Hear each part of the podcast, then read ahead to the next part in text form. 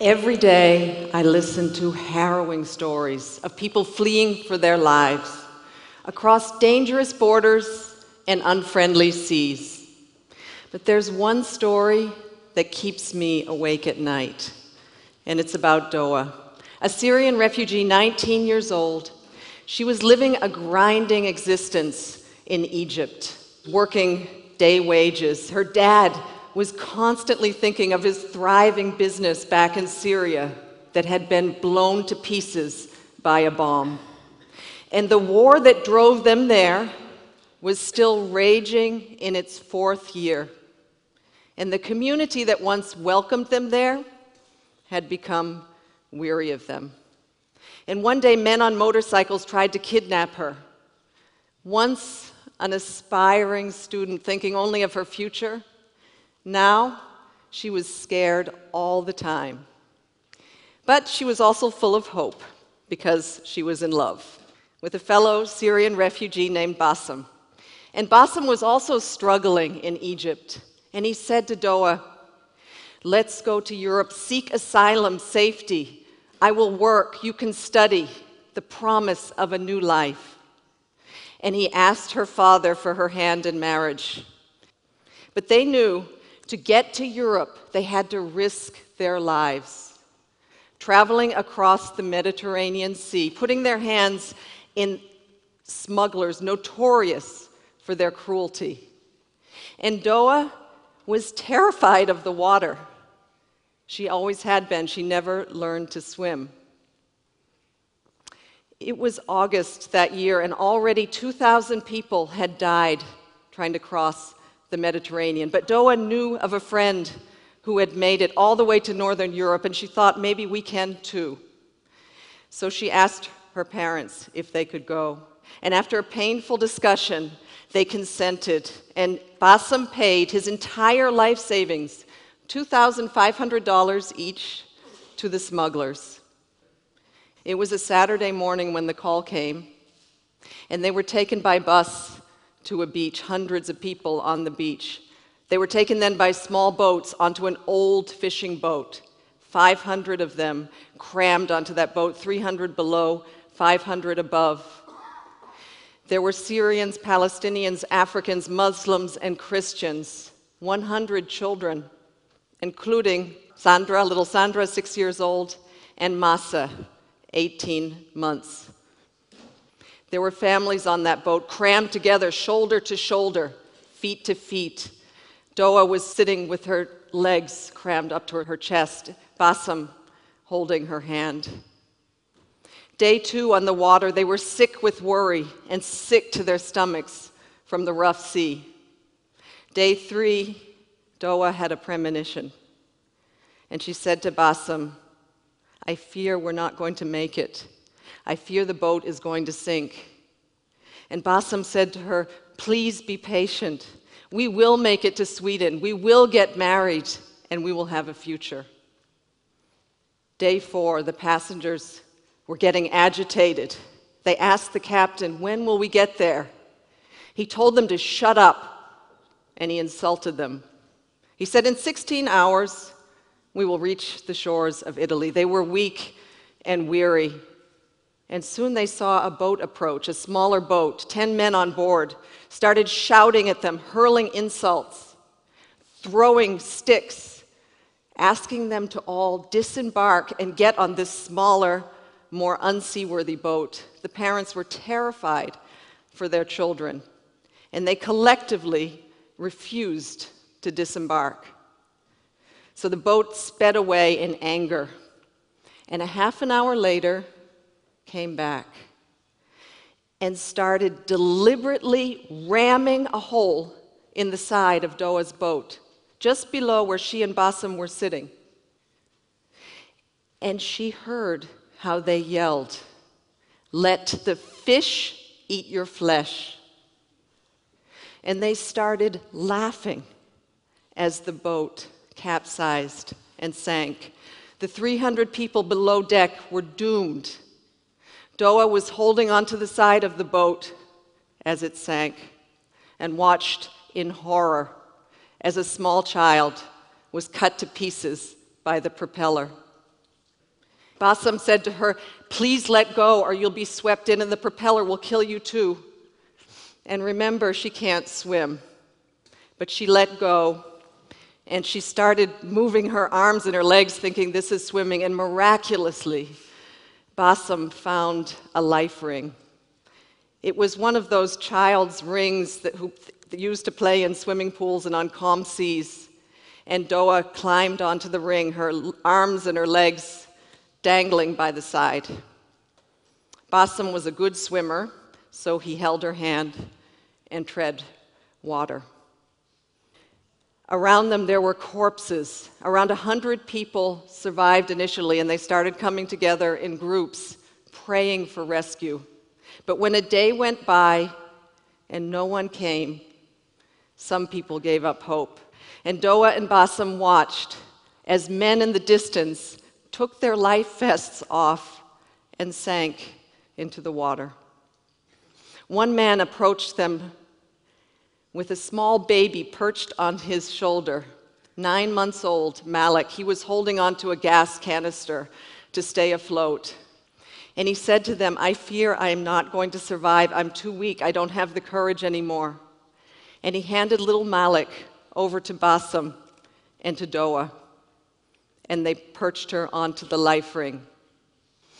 So now they were three Doa, Bassem, and little Malak. And let me take a pause in this story right here and ask the question why do refugees like Doa take these kind of risks? Millions of refugees are living in exile, in limbo. They're living in countries from a war that has been raging for four years. Even if they wanted to return, they can't. Their homes, their businesses, their towns, and their cities have been completely destroyed. This is a UNESCO World Heritage City, Homs, in Syria. So people continue to flee into neighboring countries. And we build refugee camps for them in the desert. Hundreds of thousands of people live in camps like these, and thousands and thousands more, millions, live in towns and cities, and the communities, the neighboring countries that once welcomed them with open arms and hearts are overwhelmed. There's simply not enough schools, water systems, sanitation. Even rich European countries could never handle such an influx without massive investment. The Syria war has driven almost 4 million people over the borders, but over 7 million people are on the run inside the country. That means that over half the Syrian population has been forced to flee. And back to those neighboring countries hosting so many. They feel that the richer world has done too little to support them. And days have turned into months, months into years. A refugee's stay is supposed to be temporary. Back to Doa and Bassem in the water. It was their second day, and Bassem was getting very weak. And now it was Doa's turn to say to Bassem, My love, please hold on to hope, to our future. We will make it. And he said to her, I'm sorry, my love, that I put you in this situation. I have never loved anyone as much as I love you. And he released himself into the water. And Doa watched as the love of her life drowned before her eyes. Later that day, a mother came up to Doa with her small 18 month old daughter, Masa. This was the little girl I showed you in the picture earlier with the life vests. Her older sister Sandra had just drowned, and her mother knew she had to do everything in her power to save her daughter. And she said to Doa, Please take this child. Let her be part of you. I will not survive. And then she went away and drowned. So Doa, the 19 year old refugee who was terrified of the water, who couldn't swim, found herself in charge of two little baby kids. And they were thirsty and they were hungry and they were agitated. And she tried her best to amuse them, to sing to them, to say words to them from the Quran. Around them, the bodies were bloating and turning black. The sun was blazing during the day. At night, there was a cold moon and fog. It was very frightening. And the fourth day in the water, this is how Doa probably looked on the ring with her two children.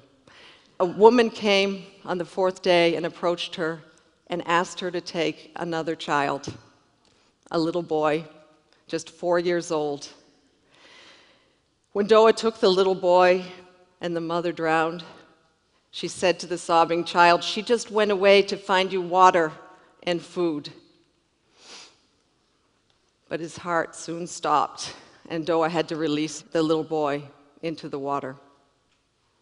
Later that day, she looked up into the sky with hope because she saw two planes crossing in the sky, and she waved her arms, hoping they would see her, but the planes were soon gone.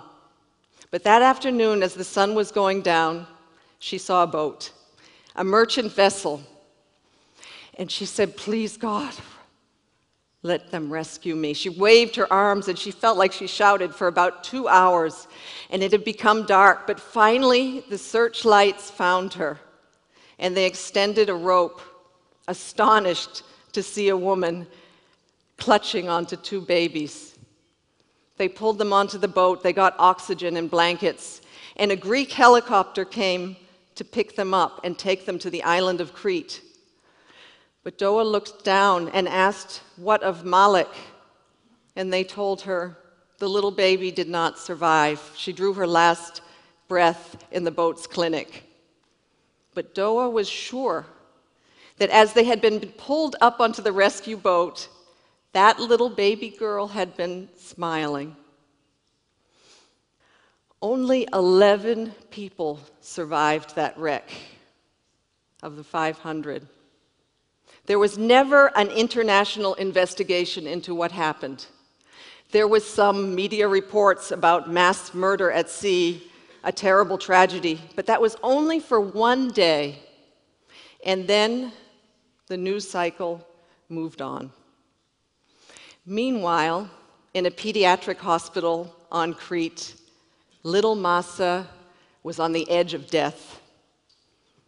She was really dehydrated. Her kidneys were failing. Her glucose levels were dangerously low. The doctors did everything in their medical power to save them, and the Greek nurses never left her side, holding her, hugging her, singing her words. My colleagues also visited and said pretty words to her in Arabic and amazingly, little Masa survived. And soon the Greek press started reporting about the miracle baby who had survived four days in the water without food or anything to drink. And offers to adopt her came from all over the country. And meanwhile, Doa was in another hospital on Crete, thin, dehydrated, an Egyptian family took her into their home as soon as she was released. And soon word went around about Doa's survival, and a phone number was published on Facebook. Messages started coming in. Doa, do you know what happened to my brother, my sister, my parents, my friends, do you know if they survived?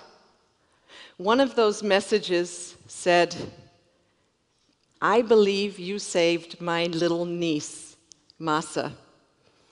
And it had this photo. This was from Masa's uncle, a Syrian refugee who had made it to Sweden with his family, and also Masa's older sister.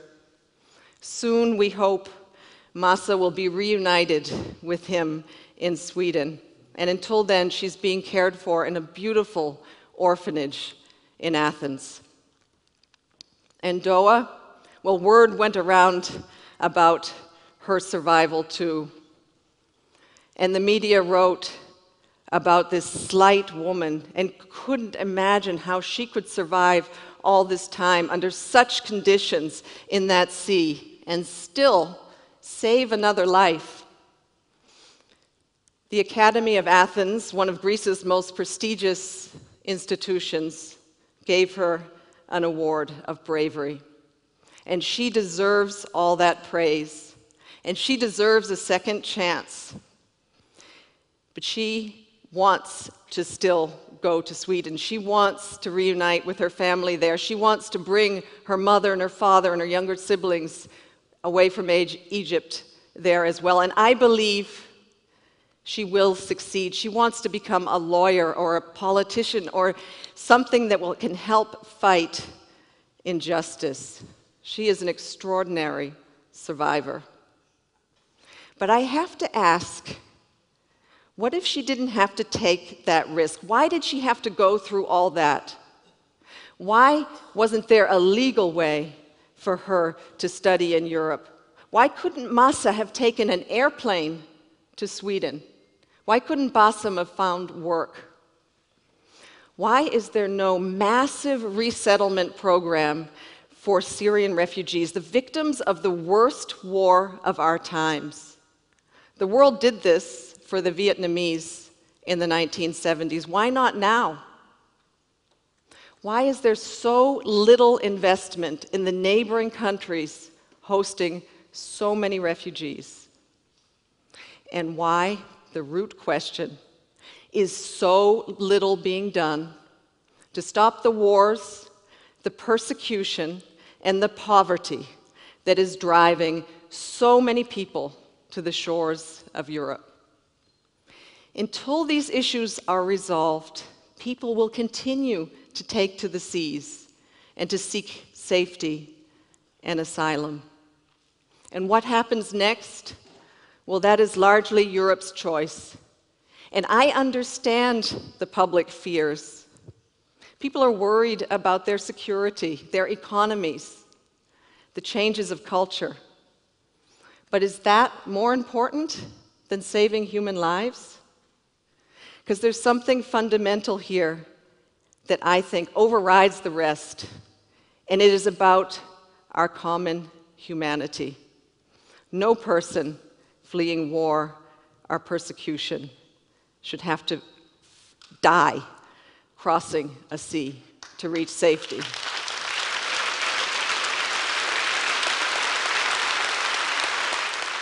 One thing is for sure that no refugee would be on those dangerous boats if they could thrive where they are.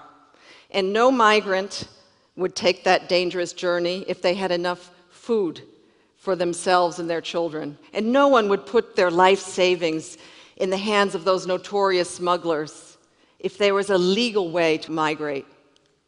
So, on behalf of little Masa, and on behalf of Doa, and of Bassem, and of those 500 people who drowned with them, can we make sure that they did not die in vain? Could we be inspired by what happened and take a stand for a world in which every life matters. Thank you.